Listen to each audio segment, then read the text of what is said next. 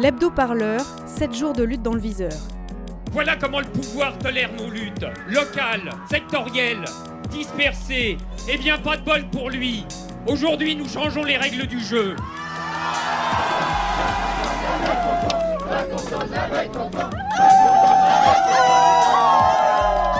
J'aimerais bien qu'on commence à me considérer en tant que tel.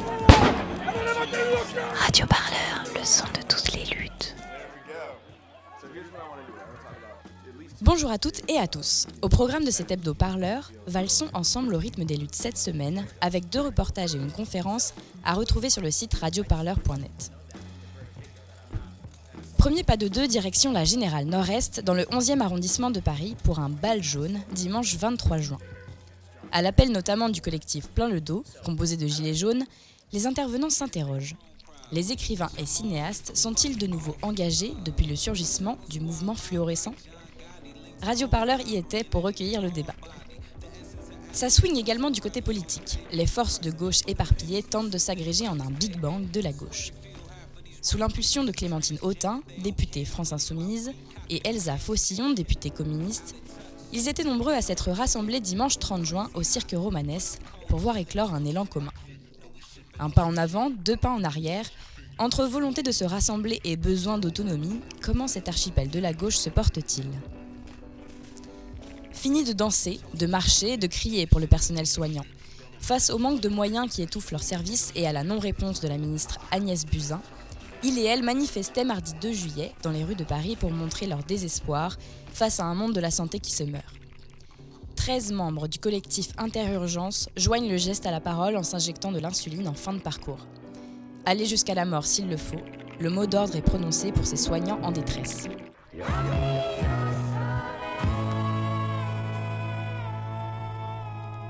Radio Parleur, le média qui vous parle des luttes et qui vous en parle bien. Dimanche 23 juin, avant de se laisser envahir par la musique lors d'un bal, le débat est nourri entre les présents et présentes à la Générale Nord-Est. Organisé en partie par le collectif de Gilets jaunes plein le dos, le bal jaune est l'occasion de questionner l'engagement des écrivains et cinéastes dans ce mouvement. Quels objets littéraires existent pour parler de ces irréductibles en fluo? Comment saisir cette atmosphère sociale sous la plume ou derrière la caméra Réponse avec ces intellectuels et artistes en conférence. On est rassemblés euh, pour discuter euh, dans ce qui pourrait s'identifier à un temps d'après, euh, mais qui n'est pas exactement, puisque le présent est concret et nous y sommes. Moi, ce côté très spontané euh, m'enthousiasme beaucoup. Je le trouve assez incroyable.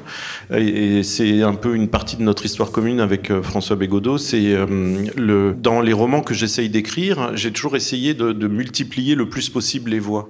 Euh, et que c'est pas évident ça, parce qu'il y a quand même une, un espèce de courant fort dans la littérature qui est au contraire euh, bah, d'imposer la voix d'un auteur et donc d'un narrateur, un regard sur le monde, etc et que dès qu'on se tourne vers des formes un peu plus polyphoniques, un peu plus chorales, et eh ben c'est pas c'est pas simple. On se heurte intérieurement à des, à des vraies résistances.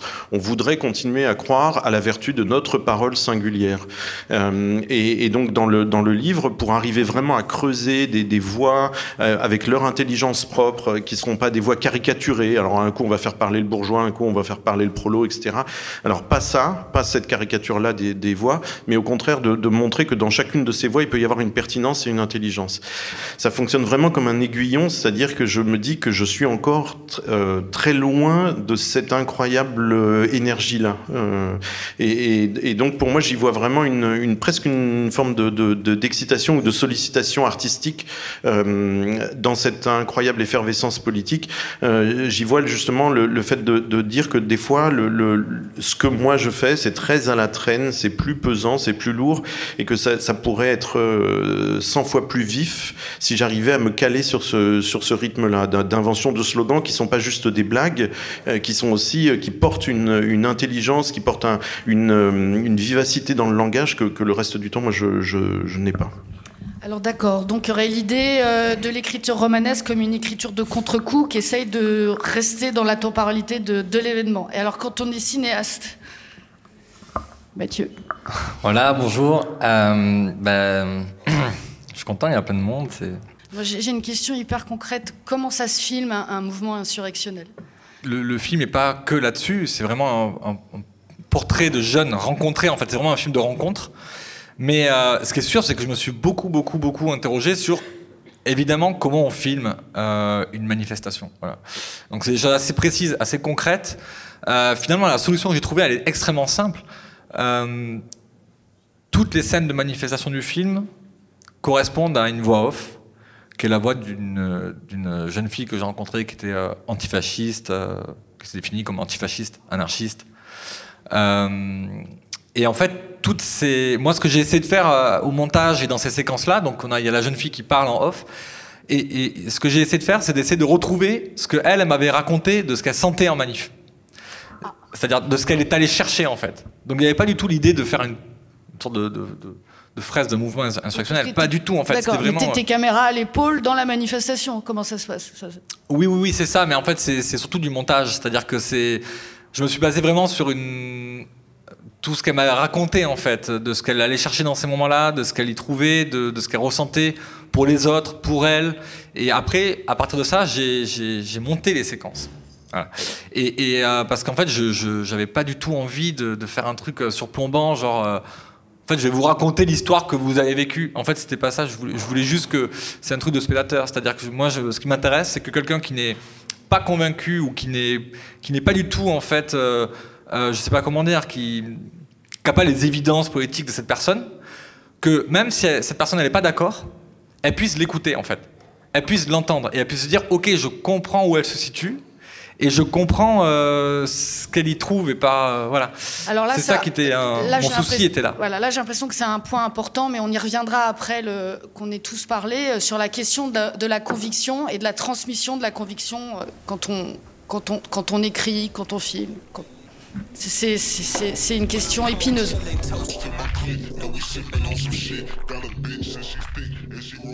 Côté politique, assisterait-on à un flash mob de la gauche? Tous et toutes ne suivent pas la même chorégraphie entre partis de la gauche écologiste, mouvements de quartier populaire et syndicats. Mais l'envie de se rassembler a créé un mouvement commun sous le chapiteau du cirque Romanès dans le 15e arrondissement de Paris, dimanche 30 juin. Clémentine Autain, députée France Insoumise, et Elsa Fossillon, députée communiste, ont donné rendez-vous à ces différentes mouvances qu'elles rêvent de voir organisées en un Big Bang de la gauche. Le but Refonder une voie de poids pour les prochaines échéances politiques. Divergence de stratégie, importance de l'union, seront-ils tous prêts pour s'entendre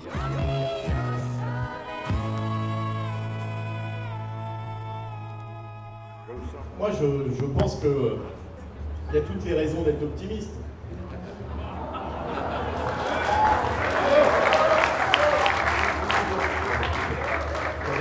Attendez que, je vous, explique pourquoi au lieu, de, vous moquer de moi.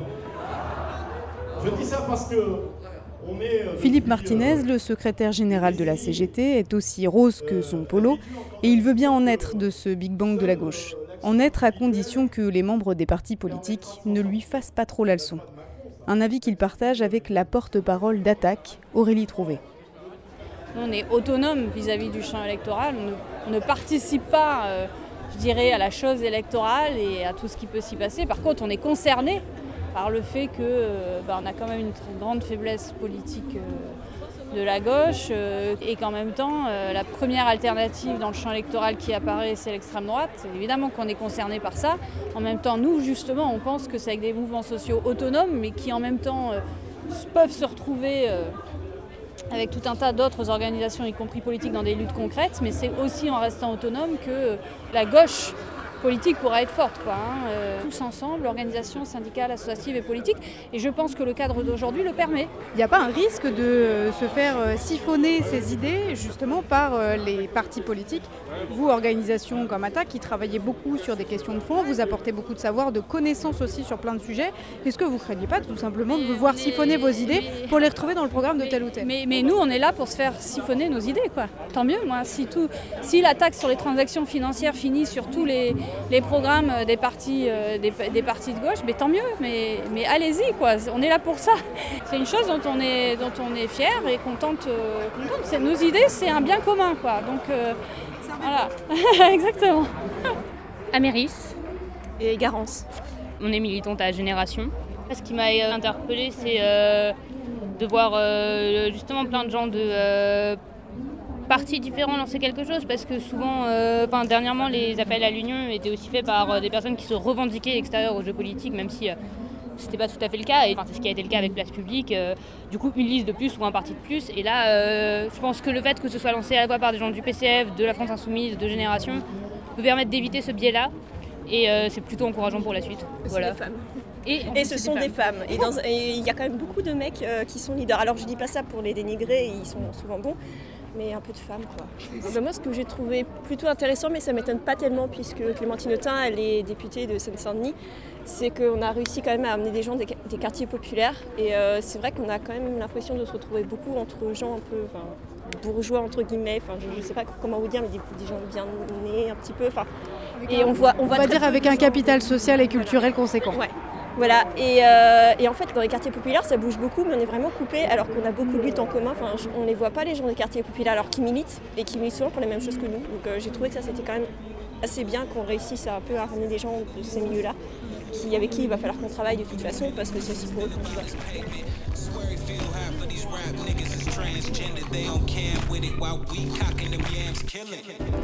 pour le personnel soignant, le son des sonos CGT et chants de manif n'atteignent plus les oreilles de la ministre Agnès Buzyn.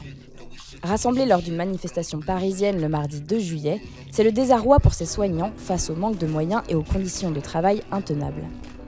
La rupture est consommée pour certains. 13 membres du collectif Interurgence s'injectent en fin de rassemblement une dose d'insuline. Opération qu'ils comptent répéter toutes les 15 minutes si rien ne bouge du côté du ministère. Aller jusqu'à la mort s'il le faut, c'est le message de détresse que lancent ces manifestants chargés de sauver la vie des autres. Je m'appelle Marie, je suis infirmière aux urgences euh, de la Riboisière de nuit. Tout dépend du ministère, mais clairement là on va mourir au fur et à mesure s'ils ne font pas des choses. Et un décès, ça arrive, c'est triste, c'est difficile pour nous à gérer, mais clairement ce ne sera pas le premier s'ils euh, ne mettent pas les moyens en place. Pour exiger des conditions décentes d'accueil de nos patients, Prendre soin des patients, c'est pouvoir prendre le temps de leur tenir la main, de leur mettre un bassin, de rassurer les familles parce que putain, ce sont des humains. Trois mois face au silence et à l'indifférence scandaleuse et humiliante de nos dirigeants. Ils coupent tous nos moyens, ils disent ça ira bien. Madame Buzyn, Monsieur Macron, Monsieur, Mesdames les députés, les directeurs d'ARS et d'hôpitaux, vous ne devriez pas nous mépriser. Vous pourriez un jour avoir besoin de nous. Alors je suis euh, Linda, aide-soignante aux urgences de Gonesse, de l'hôpital de Gonesse. On a besoin de, nous à l'hôpital et nous, on a besoin de moyens. C'est pour tout le monde. Moi, demain, je ne sais pas comment je vais faire pour soigner mon père, pour soigner mes enfants. J'avais confiance en la santé. Aujourd'hui, j'ai peur. J'ai peur. J'ai peur pour moi. Euh, je me dis heureusement que j'ai, ça y est, je ferai plus d'enfants. Mais aujourd'hui, on ne sait pas comment on va être soigné les lits ferment. On a les lits de chire aussi. On avait 40 lits de chire. Ils en ont fermé 15. On ne peut plus prendre en charge. Les blocs, du coup, il y a des programmations de blocs. Les anesthésistes fuient. Euh, ils sont partis dans d'autres, euh, certainement dans le privé, parce qu'on leur offre euh, un salaire plus élevé que, que ce qu'offre l'hôpital. Moi, j'ai choisi l'hôpital public parce que je veux soigner tout le monde. Les discussions sont en cours au ministère, de l'autre côté du trottoir quand un groupe de soignants s'agenouille.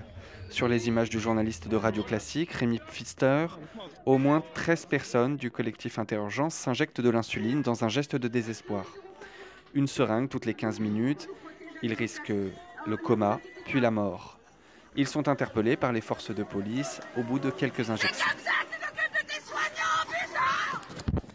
Ça nous fait mal au cœur, mais on bosse dans la peur. Une pensée ici pour notre collègue qui a pleuré en prenant son poste à 7 heures, celle avec 32 patients, parce que la seconde était avec les trois déchocages urgence vitale. On l'a pleuré, on le comprend, il était 7 heures, elle en a beaucoup.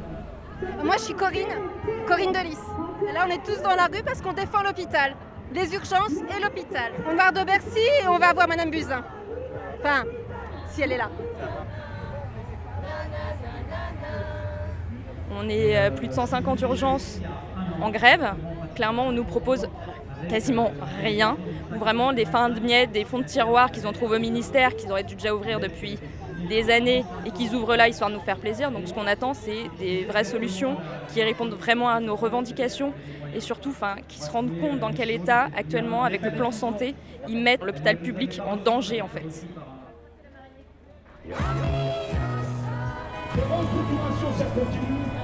Et quand les fonctionnaires partent, ils sont pas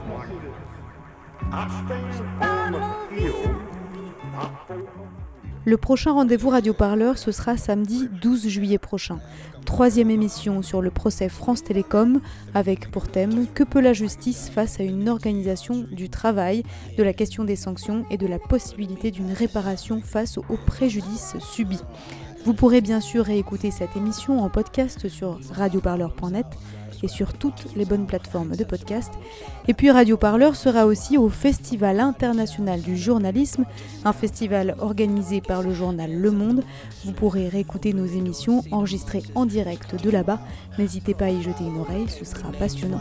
Et puis nous on se retrouve la semaine prochaine pour un nouvel hebdo parleur. D'ici là, passez une très bonne They